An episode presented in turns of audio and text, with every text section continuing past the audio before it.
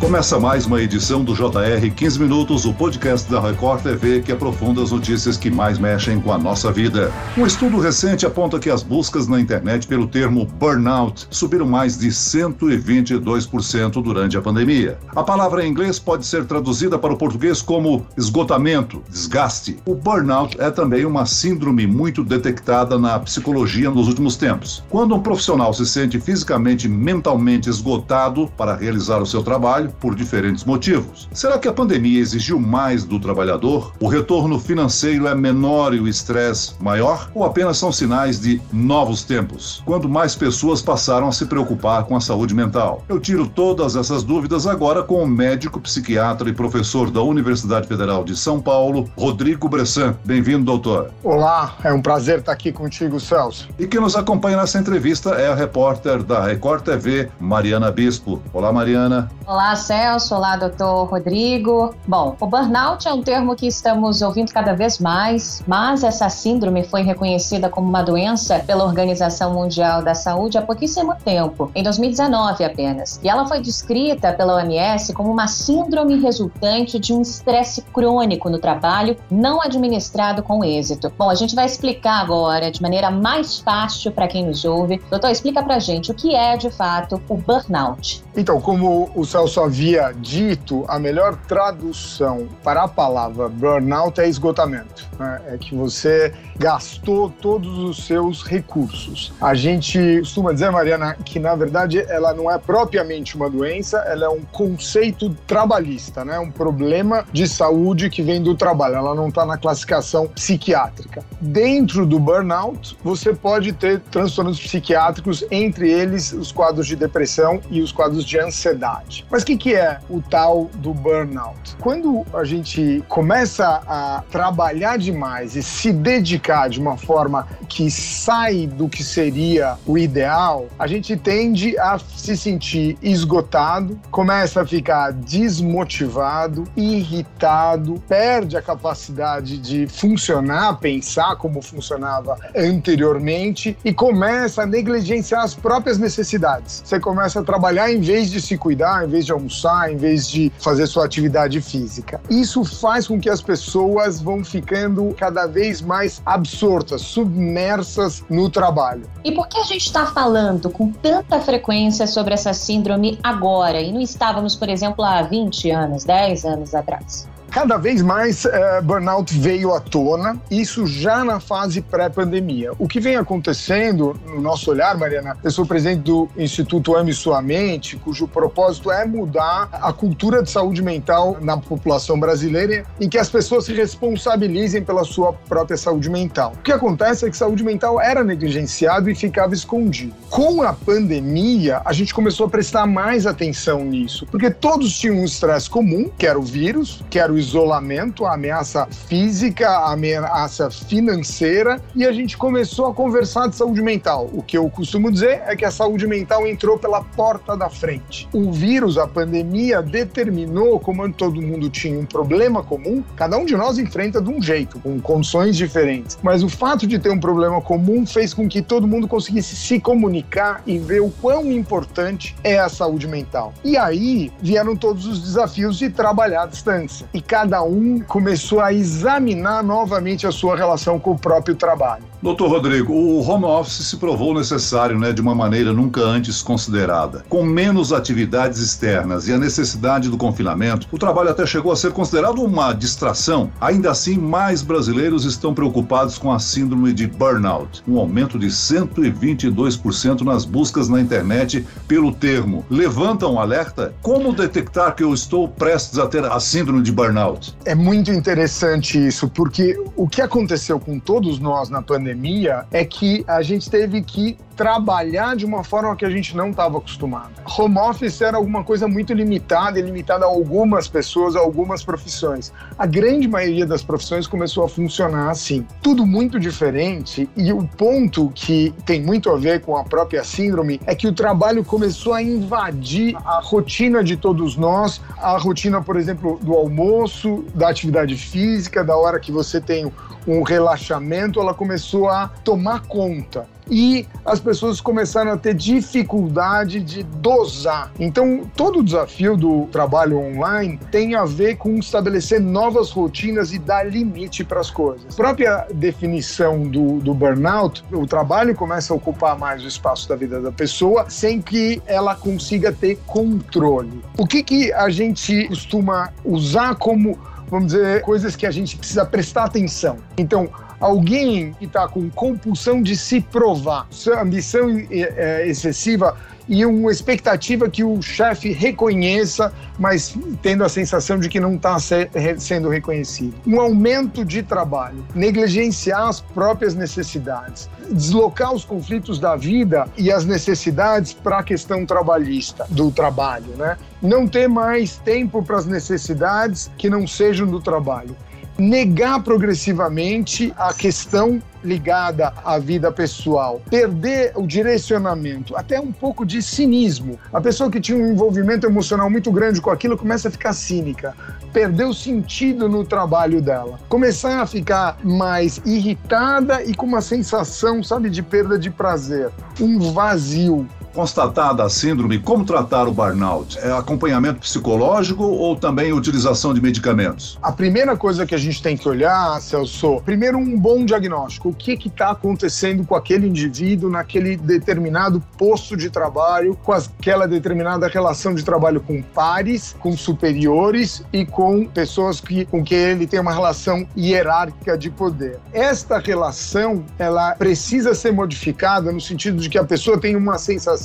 de o que ela faz, ela termina e existe um reconhecimento. Porque o chefe que tende a produzir mais burnout é aquele que fala: tudo bem, tá ok, mas tá muito longe de adquirir, de, de ser bom. Então, essa sensação de que nunca a pessoa dá conta, ela é, ela é muito ruim. Primeira coisa é um diagnóstico do trabalho e mudar suas relações. A outra é uma percepção do indivíduo que ele está negligenciando a vida dele e começar a privilegiar a saúde mental dele. O que significa isso, Celso? Significa fazer atividade atividade física, se alimentar direito, preservar o sono, cuidar das relações dentro e fora do trabalho e, eventualmente, a busca de ajuda. Agora, doutor, o problema do burnout, como você disse, tem a questão individual, né, o interior ali do indivíduo, mas também não é apenas uma questão psicológica individual. Tem muitos fatores externos envolvidos, como as horas do trabalho, estresse, abuso, às vezes, moral de superiores, aquela sensação de uma recompensa pequena pequena, injusta.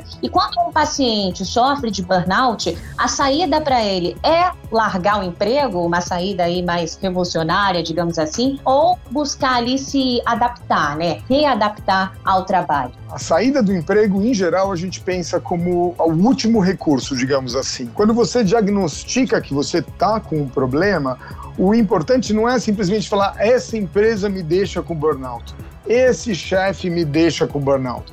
Você, na verdade, precisa se responsabilizar pelo teu problema. Eu estou com burnout e na interação com o trabalho, com essa empresa, eu fico exausto. Então eu tenho que remontar minha relação com esse chefe, com esta empresa ou com esses funcionários. Quando eu me responsabilizo, a busca de ajuda fica totalmente diferente. Se eu não consigo mudar o meio ambiente, né, fazer com que as pessoas Uh, me ajudem a sair dessa situação. Se a empresa não me dá horários mais regulares, o meu chefe não consegue mudar a minha relação comigo e eu não me adapto, aí sim é, buscar um novo emprego é importante.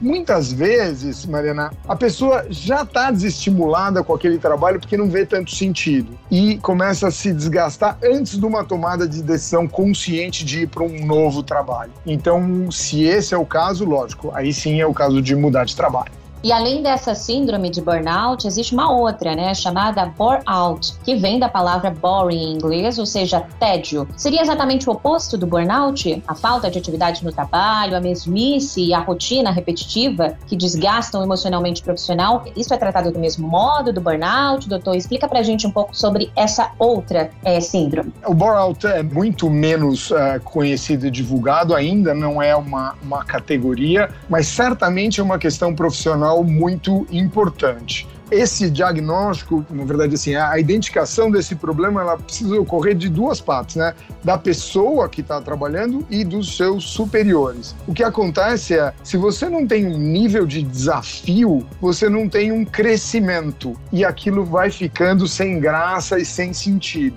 Então é, é chave. Duas coisas são fundamentais para que as pessoas se sintam bem no trabalho: que elas tenham um desafio e tenham feedback olha, você está indo bem ou está indo mal. Quando você vai medir a sensação de, é, vamos dizer, de pertencimento de um funcionário ou de satisfação com o que ela está fazendo, uma das principais coisas é feedback e busca de novas metas. Então, essa comunicação ela é absolutamente chave. Burnout ainda não está exatamente classificado, mas ela tende a ser melhor resolvida dentro do ambiente de trabalho e precisa ser identificada com certeza. Doutor Rodrigo, como separar o trabalho da vida pessoal? Não levar o trabalho para casa, se concentrar mais em hobbies, enfim, lembrar que o trabalho não significa a vida inteira de uma pessoa. Qual a sua recomendação? Olha, Celso, essa é uma pergunta bastante difícil, né? Eu acho muito mais fácil falar disso do que fazer. Eu acho que a primeira coisa é a gente entender que a vida contemporânea existe uma intersecção entre a tua agenda pessoal, de trabalho, muito grande, né? Familiar, e são agendas que precisam ser discutidas ativamente. Quando você tem um desbalanço, certamente é um problema para os dois lados. A gente tende a achar que se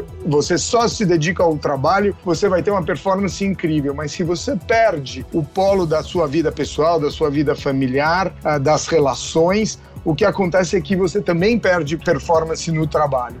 Então, o que eu costumo dizer para essas questões é que elas têm que estar tá sempre em mente, sempre em pauta e você tem que estar tá examinando essas coisas. Porque tem momentos no trabalho que realmente você tem que focar e trabalhar mais e negligenciar mais a tua vida pessoal. Mas isso tem que durar pouco, dependendo da, do tipo de trabalho. Não pode durar muito porque é a receita para que dê errado. Então, é, a gente tem que estar tá preocupado com essa questão para ficar discutindo com os nossos cônjuges, é, com a nossa família e com os nossos nossos chefes também encontrar um ponto ali para desabar, desabafar também, né? Uma atividade física que a gente gosta de fazer, correr e tal. Isso com certeza ajuda, né, doutor? Com certeza. Quando a gente pensa em saúde mental, a gente tem que ter, cada um de nós, nos responsabilizarmos por fazer funcionar. A atividade física é uma das coisas mais importantes na manutenção é, da saúde mental e nessa pandemia, quem conseguiu usar o que eu chamo desse remédio, né, sabe disso, porque ver a eficácia da atividade física diminuindo a ansiedade e o estresse. O que ajuda na atividade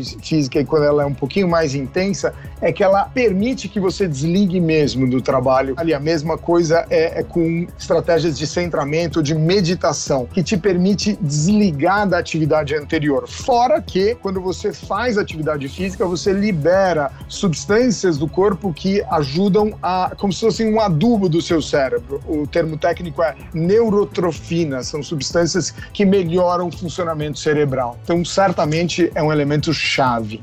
Doutor, uma pesquisa da Universidade Federal do Rio Grande do Sul apontou que 70% dos profissionais da área da saúde apresentam sinais de esgotamento por conta do trabalho. Nem sempre o burnout vem por uma grande quantidade de trabalho, e sim pelo teor da profissão. Já dá para apontar qual tipo de profissional é mais suscetível ao burnout? Você sabe que, classicamente, Celso, duas profissões, a área da educação e a área da saúde, são mais vulneráveis pela forma como as pessoas entram nessa profissão, né? A ideia de ajudar, é, de salvar vidas e tal.